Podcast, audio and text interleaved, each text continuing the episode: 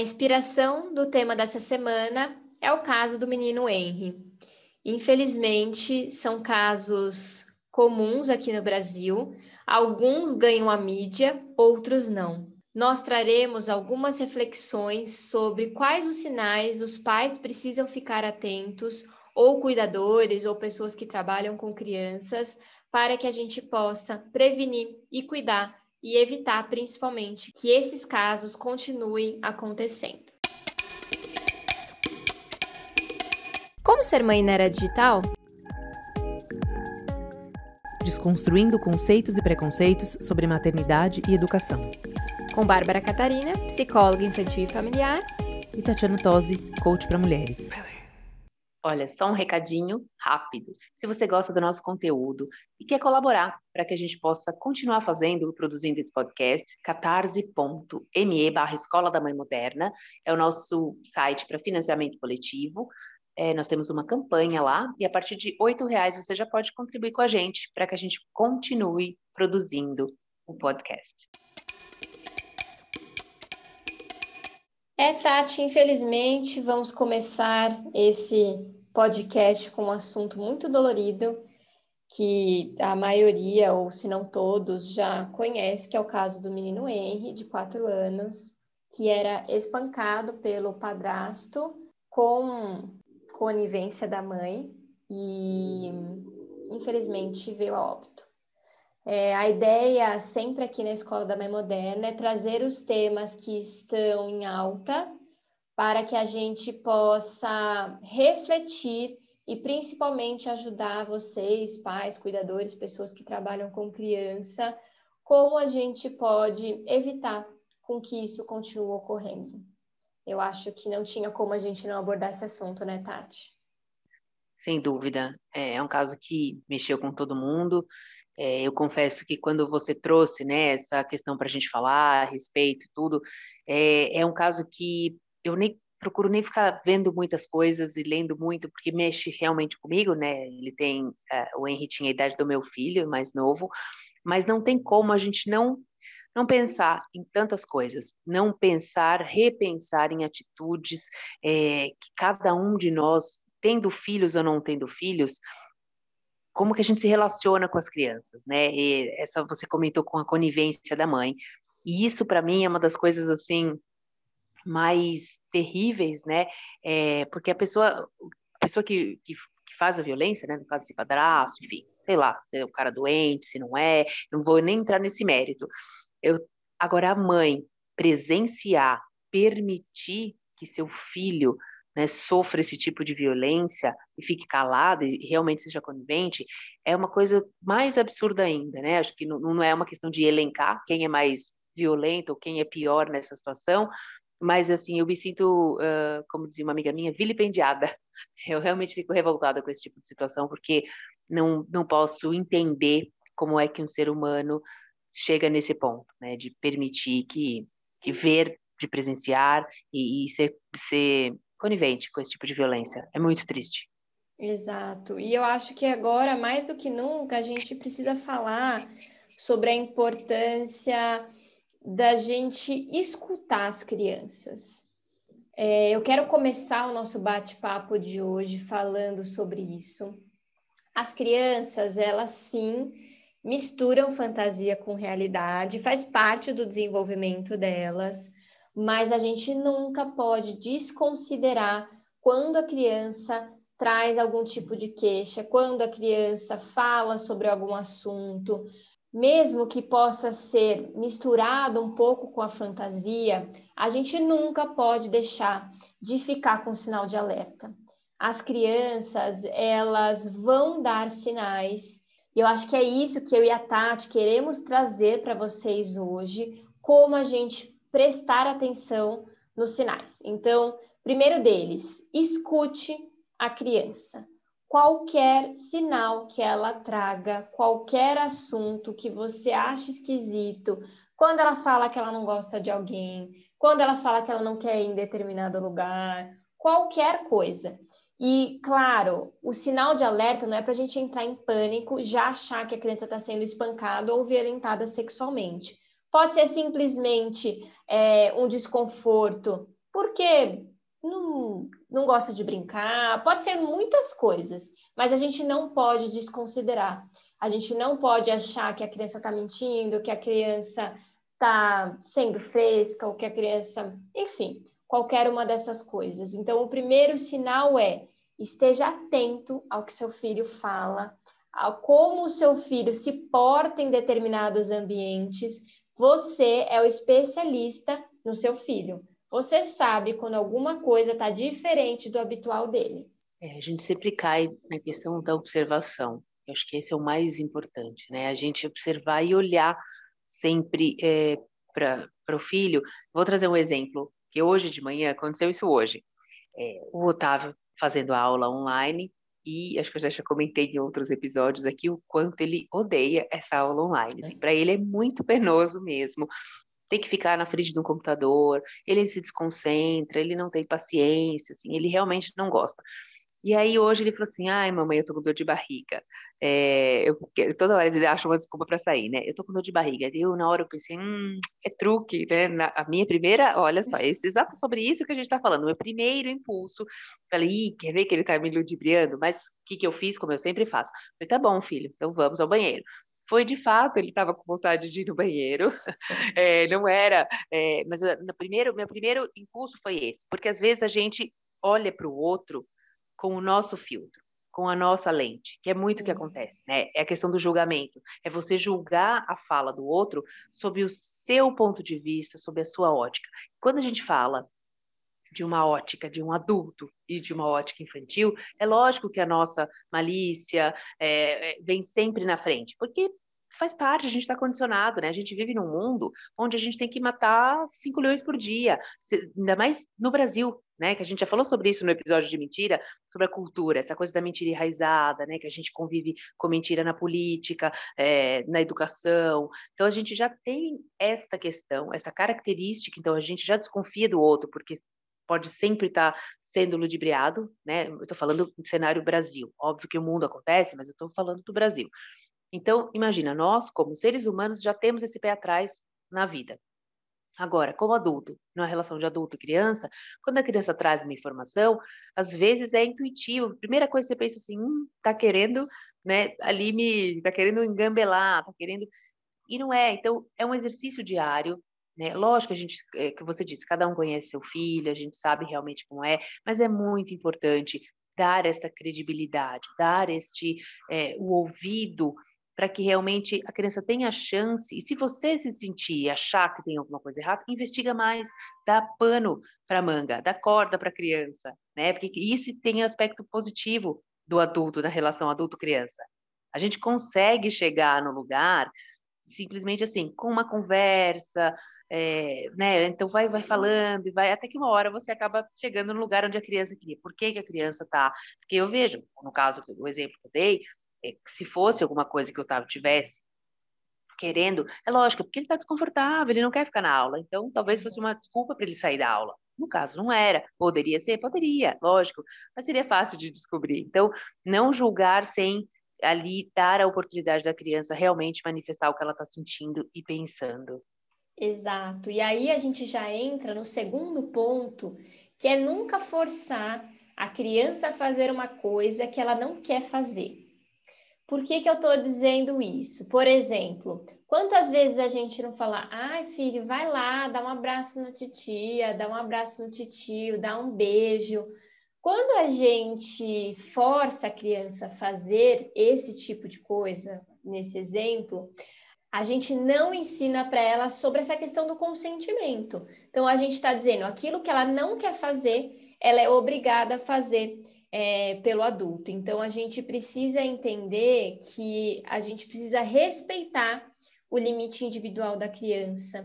É, a gente precisa ensinar é, sobre respeito ao próprio corpo. A gente precisa, por exemplo, parar de fazer cócega quando ela pedir para a gente parar. A gente precisa é, naquele exemplo que eu falei do abraçar, sugerir uma saudação verbal, sugerir um, um sinal. É, a gente pode ensinar a educação sem obrigar a usar o corpo. A gente precisa entender que o corpo do ser humano precisa ser inviolável, a gente não pode forçar a criança, a gente está ensinando sobre isso e tem relação de poder, né? Uma, uma pesquisa muito clara sobre violência sexual fala que quando a criança ela é, se sente envergonhada ou obrigada a fazer alguma coisa, ela é muito mais vulnerável a esse tipo de violência. Por quê? Porque é exatamente isso que o, o abusador usa para conseguir com que a criança não fale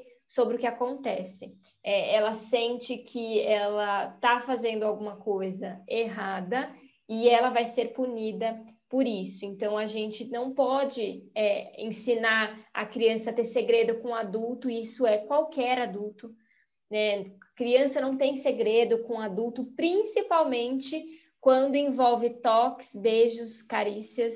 Isso nunca pode acontecer e a gente precisa ajudar é, a criança a entender que sempre que alguém tocar, abraçar ou fazer, ou fazer alguma coisa que incomoda a criança, ela pode e deve falar. Então, mas isso são pequenas coisas que a gente precisa fazer no dia a dia. Então, o segundo ponto de sinal de alerta que a gente quer trazer para vocês é não obrigue seu filho a fazer uma coisa que ele não quer fazer. Sem dúvida. Essa questão do, do, do né, de obrigar a criança, isso é, isso é uma questão bem, é, bem delicada mesmo, né? Porque, assim, você, eu fui ouvindo a sua fala e fui traduzindo ela para prática, né? No dia a dia, assim, eu pensando. E a gente, às vezes, realmente, principalmente, é muito da família, né? Então, se você convive com famílias que têm mais idosos, pessoas mais velhas, é automático essa coisa, né? Você vê a avó, o avô falando, vai lá, dá um beijo. É, também faz parte da nossa dessa questão da nossa cultura do beijo, do abraço, e é muito é natural, né? Então a gente tem que realmente parar para observar. E, e, de que forma? Então eu estou trazendo isso por quê? porque eu, como mãe, sinto essa dificuldade. Quantas vezes eu falo isso para os meus filhos? Ah, vai lá dar um beijo, na, dar um beijo na Dinda, vai dar um beijo no Dindo. Por quê? Porque assim é uma forma como eu recebi, né? Que e, e repasso disso, de você tentar educar e falar, bom, você tem que cumprimentar as pessoas, você chega num lugar, você tem que falar oi, você tem que. Então, como, né? Então, é legal trazer isso até para a gente ajudar também, né? Então, de que maneira trazendo exemplos, é isso que você falou. É, como é que a gente pode falar? Então, chega no ambiente e, e, fala, olha, né, a gente vai cumprimentar todo mundo como adulto, então a gente fala, fala oi, né? Eu sempre falo isso, fala oi. Daí eu deixo à vontade também, às vezes, eu, agora, falando, lembrando, em alguns momentos eu falo isso, fala oi para Dinda, fala oi. Quando eu vejo que eles querem o um abraço, os adultos, aí eu falo, vai lá, dá o um abraço. Mas o falar oi é uma forma da gente ensinar a cumprimentar e deixar a criança à vontade. E se a criança tiver esta vontade, tiver com saudade, tiver essa afetividade com aquela pessoa, ela vai naturalmente dar um abraço. Acho que é uma maneira de você ensinar o quanto é importante, né, que tem que chegar nos lugares e cumprimentar, mas você não está forçando a pessoa, a criança, a usar o próprio corpo, como você disse, né? O falar oi já é um cumprimento. E se ela ficar à vontade, ela vai lá e dá um abraço. Porque a gente fica numa situação, né? Você quer educar, mas ao mesmo tempo você também você tem que passar uma mensagem dentro desse, desse processo. É, mas é cultural. A gente, é, a gente tem essa cultura aqui do beijo do abraço no Brasil, mas ao mesmo tempo, vamos pensar, a gente não obriga um adulto a dar beijo e abraço. Por que, que a gente tem que obrigar uma criança a dar beijo e abraço? É, é uma coisa tão tão difícil, né? Por que nós adultos a gente quer tanto que uma criança beije e abrace? Porque é, é legal, a criança é bonitinha, mas a gente não obriga. Tem muitos adultos que cumprimentam de longe, olá, boa tarde, nanana, e tá tudo bem. A gente precisa ensinar a educação, que é isso. Você chega no ambiente, você tem que cumprimentar, dizer oi e tudo, mas por que obrigar a dar o beijo e abraço? Se a criança quiser, ótimo, mas a gente insistir no beijo e no abraço, é a gente mostrar para a criança que, assim, a gente não respeita o corpo dela, a gente não respeita a forma como ela quer fazer. É só a gente pensar o adulto na situação. Se alguém fala assim para você, vai lá, abraça o fulano. Se você não quer abraçar, você não vai abraçar.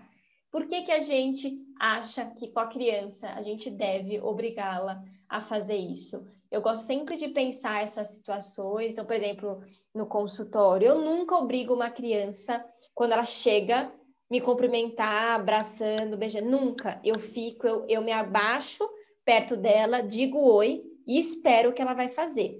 E, e eu ensino também, às vezes os pais, ah, dá um, dá, fala com a Chapabre e tudo. Assim, ela vai me cumprimentar do jeito que ela quiser, não tem nenhum problema. Porque eu também ensino sobre isso. Eu jamais chego na criança e vou abraçando, né? Se ela quiser abraçar, eu sempre recebo um abraço e adoro. Mas eu nunca forço uma criança a, a vir me abraçar. E a gente precisa ter essa postura e ensinar. Claro que os mais velhos, os avós, são mais difíceis, mas a gente pode ir ajudando aos poucos. Ai, vovó, daqui a pouquinho ele vem te dar um abraço. Pode ter certeza que quando ele tiver né, com vontade, ele vai vir. A gente vai trabalhando essas duas coisas, esses dois lados, para que eles entendam que sim. E a criança ela é espontânea. Do nada ela vem, ela abraça, ela beija. É, mas quando a gente insiste com que ela faça uma coisa, geralmente ela vai refugar. Então, acho que é um segundo sinal importante. Você está falando, e eu estou me lembrando de uma, de uma cena, e é isso, como as crianças, a espontaneidade, né? Então, eu tenho dois filhos são muito diferentes. O mais novo, o Beto, ele não gosta muito desse, dessa questão do toque, do cumprimentar, ele não é do beijo, do abraço para as pessoas, e o Otávio é o oposto. E agora, na Páscoa, a gente foi visitar é, a minha sogra, e a gente entrou no prédio, e tem um caminhando ao longo, né, do, embaixo do prédio, e o, o zelador estava bem do lado da portaria ali. E aí a gente sempre cumprimenta, fala, oi, seu Wilson, tudo bem? E foi muito engraçado, porque o Otávio, olha o que é a espontaneidade. Eu, a gente chegou e falou, oi, seu Wilson, tudo bem? Boa tarde. O Otávio saiu correndo, deu um abraço nele, ele ficou duro, ele não sabia, ele nem ele ficou sem reação. Ele, oi, seu Wilson, feliz Páscoa, e abraçou. Então, assim, ainda mais nessa época, né, de corona, e todo mundo com esse, a gente enrijecido, né, essa questão do cumprimentar, toque, né, né, porque para nós é muito, é, para nós é muito complicado, você chega no lugar, e se tem outras pessoas, agora você não sabe se a pessoa quer ser cumprimentada, não quer, se é né, o soquinho, se não é. Então, é, foi muito engraçado, mas é isso, é a espontaneidade. Eu, imagina, eu jamais, né, a gente, vou abraçar o porteiro né, da minha sogra, mas, mas ele sozinho teve essa iniciativa porque ele é do abraço, ele é carinhoso.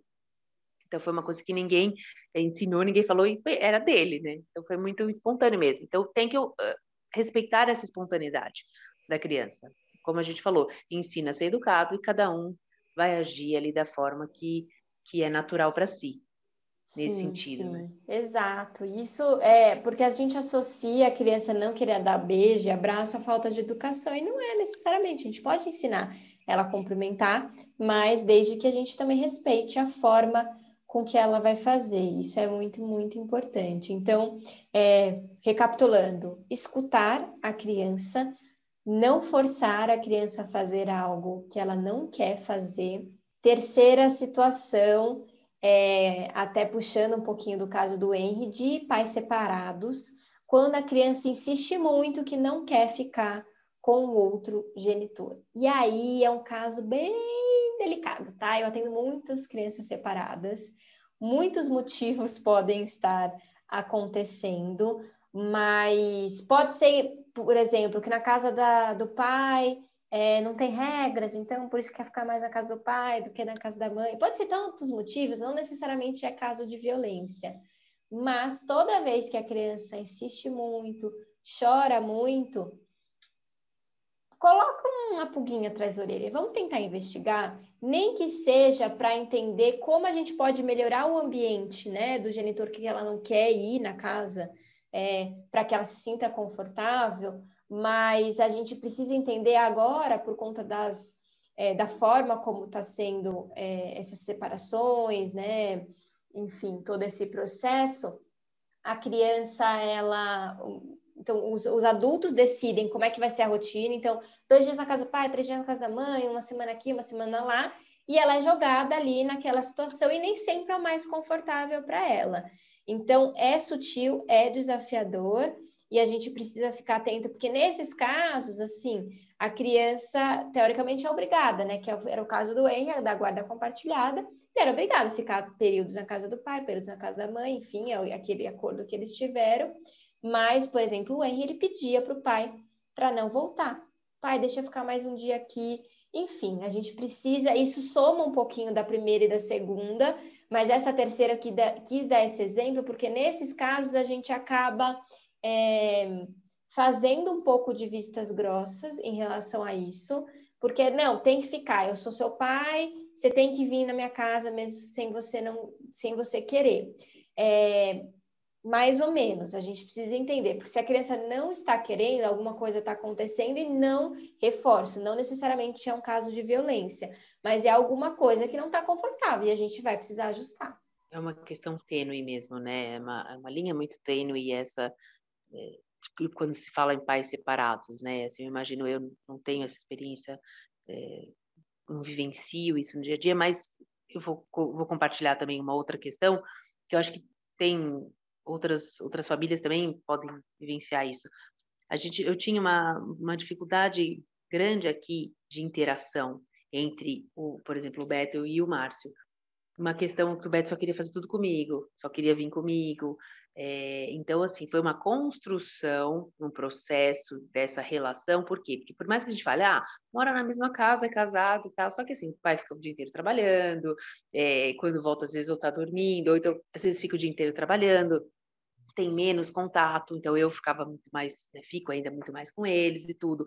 E foi uma coisa que a gente sempre trabalhou, essa questão da relação. Então, construir uma relação de afeto demanda atenção, demanda trabalho, né? Não é só porque mora na mesma casa, só porque tem essa relação, ah, porque é pai, é automática essa afetividade. Não é, porque tem uma questão da afinidade, tem uma questão do approach, de como chega, de como faz. Então, ah, criar momentos mais juntos, leva para andar de bicicleta, porque a paternidade nem sempre também é, é ela é tão é, ela é consequência, você, né, ah, virou pai, vai de repente, então é isso, eu vou sair para jogar bola, eu vou fazer tudo com meu filho e vou ter uma relação super legal com meu filho. Isso é o que a gente quer, isso é o que a gente idealiza, mas na prática nem sempre funciona dessa forma. Então, essa relação também teve que ser construída para justamente criar-se ali um, uma afinidade de brincar juntos, de estarem juntos e tudo. Então, é, é, o caminho inverso, né? Nesse caso, eu acho que é, o olhar você prestar atenção em como essas relações são construídas, porque o que você falou, se tem ali alguma coisa no meio ruído na comunicação, tem que ser, tem que ficar, tem que ser observado muito. E no caso do Henry especificamente, tinha uma questão de corpo, né? Que, de dor, que eu li algumas uhum. coisas sobre que quando a babá lava a cabeça, ela falava, ai, não lava a cabeça porque tá doendo, mancha roxa. Isso não é normal, né, gente? Claro, manchinha de batida, né, meninas, meninos sobem árvore, pula é uma coisa.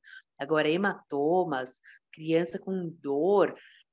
Então, quais foram os sinais que não foram vistos nem ouvidos? Que a gente falou também que a gente entra num outro tópico que eu acho legal a gente comentar um pouquinho, que a gente estava falando sobre, por exemplo, uma criança, um, já já um adolescente, que se envolve com drogas como é, né, que isso é uma angústia para os pais, a gente estava até comentando, né, Bárbara?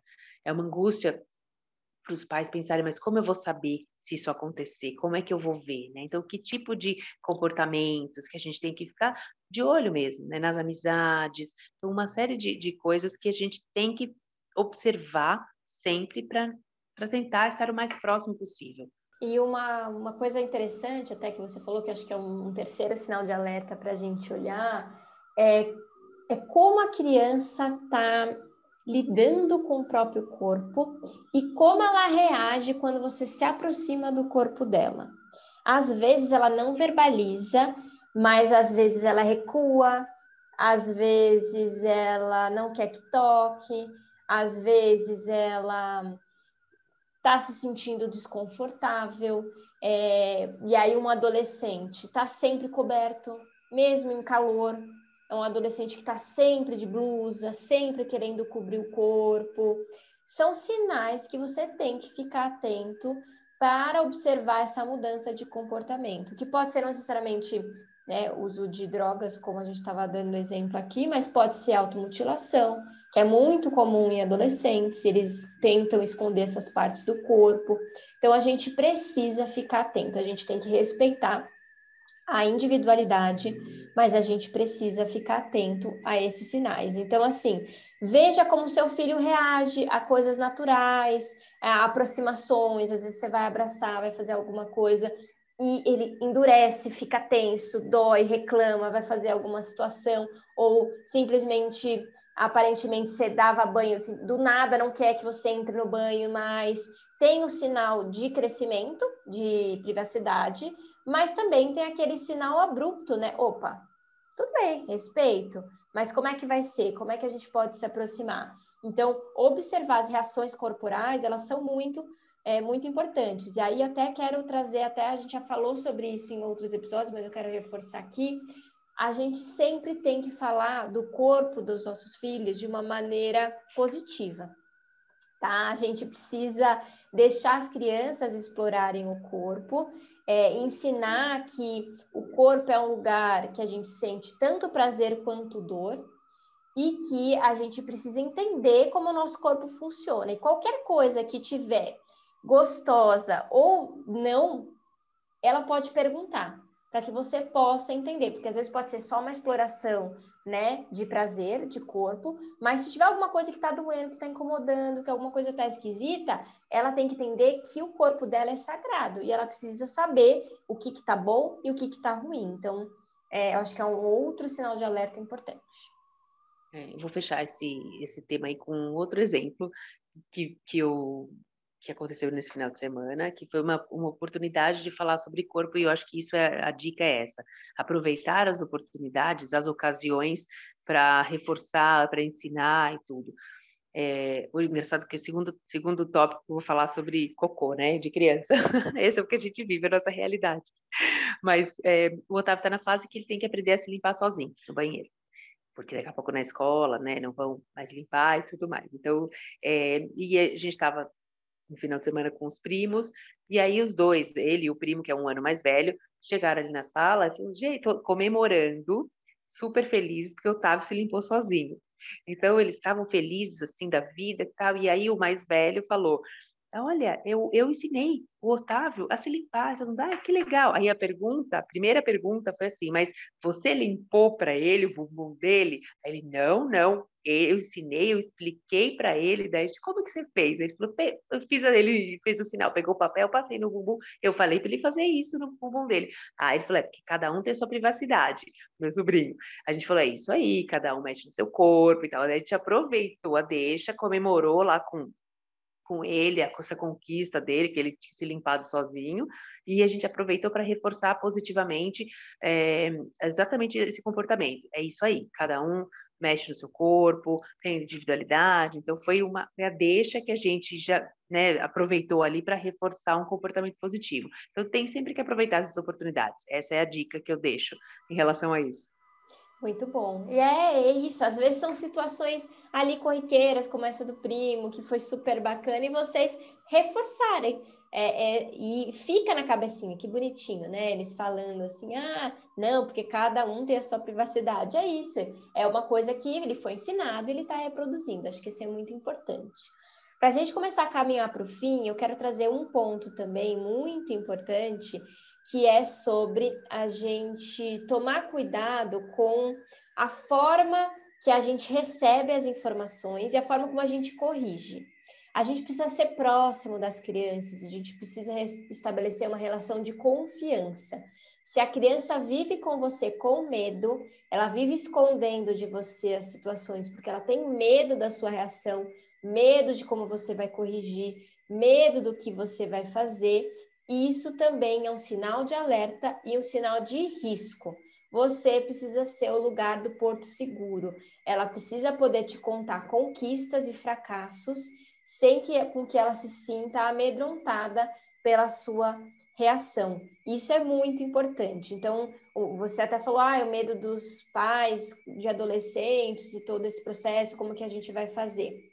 A questão sempre se dá na forma que vocês construíram a relação. Então, eu tenho atendido muitos adolescentes, e aí o que acontece? Se você não construiu desde sempre uma relação de confiança com a criança, né, para que ela possa querer contar com você, isso vai atrapalhar muito na adolescência. É natural o afastamento, eles vão se afastar, eles precisam desse espaço, mas você precisa ser um lugar aonde ele vai se sentir seguro de conversar se algo tiver errado, se alguma coisa não tiver bem, e ele não vai esconder, porque o que acontece com o adolescente é que, é, como eles vão aprendendo a camuflar, às vezes a gente percebe e aí a coisa já está um pouco mais grave do que deveria. Com criança a gente saca mais rápido, porque a gente é, fica mais perto, né? Teoricamente, você precisa acompanhar mais. O adolescente, você precisa dar mais independência. Então, você acompanha, mas tem algumas coisas que eles conseguem camuflar. Eu já peguei caso, por exemplo, de uma adolescente que se cortava, né? Se automutilava. E a mãe não percebeu durante um ano, assim. Então, quando ela veio, o caso já estava bem grave. E mesmo assim, ela não veio pelo caso da automutilação, eu fui descobrir depois em terapia. Então, assim, é, a gente precisa entender que se a gente tiver uma relação com as crianças de poder e medo, isso é um sinal de alerta e risco para todos os tipos de violência psicológica, física, sexual. A gente precisa ter uma relação de confiança e tomar cuidado da forma como a gente reage aos comportamentos que a gente acha inadequado das crianças. Sem dúvida. É desafiador, né? A criação de filhos, né? A maternidade, a paternidade é de fato muito desafiador. Tem momentos que a gente se sente perdida, acha que não vai dar conta, acha que não. Será que é o caminho certo? Será que eu errei na mão? Será que eu exagerei? será que eu estou sendo é, permissiva demais, né? Então, esses questionamentos eu acho que todo mundo faz todos os dias, né? Quem tem filhos, isso é normal. Eu acho que é até saudável a gente ter esses questionamentos, porque, ao meu ver, são esses os questionamentos que fazem a gente prestar atenção nessa relação cada vez mais, né? Porque se a gente acha que está tudo bem, que está tudo normal, a gente pode ser, deixar as coisas passarem e as oportunidades dessa proximidade, desse contato, né? Desse, dessa observação pode ir por água abaixo. É importante isso, claro, sem piração, né? É, se a gente for pirar por tudo também, a gente não vive, mas tem que ter esse equilíbrio, esse bom senso e se questionar sempre. Acho que é importante, faz parte. Esse questionamento vai ser para sempre. É, eu não sei como é que como é que é essa experiência de filhos adultos e por conta própria, mas eu sempre acho que os pais vão ter esse essa minhoquinha ali, é, né, com alguma atitude, com alguma consequência de algum ato dos filhos ou de alguma decisão dos filhos, sempre vai passar pelos pais, independente, independente da idade que eles tenham. Será que eu fiz? Será que, né, lá atrás e tal? Então, será que sempre vai existir?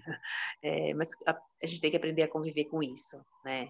Então, eu acho que o mais importante é a gente ter essa, essa presença sempre é, olhando, sempre junto, observando e aberto para aprender junto com os filhos, para criar uma relação forte, e aí fica um pouco mais fácil o caminho.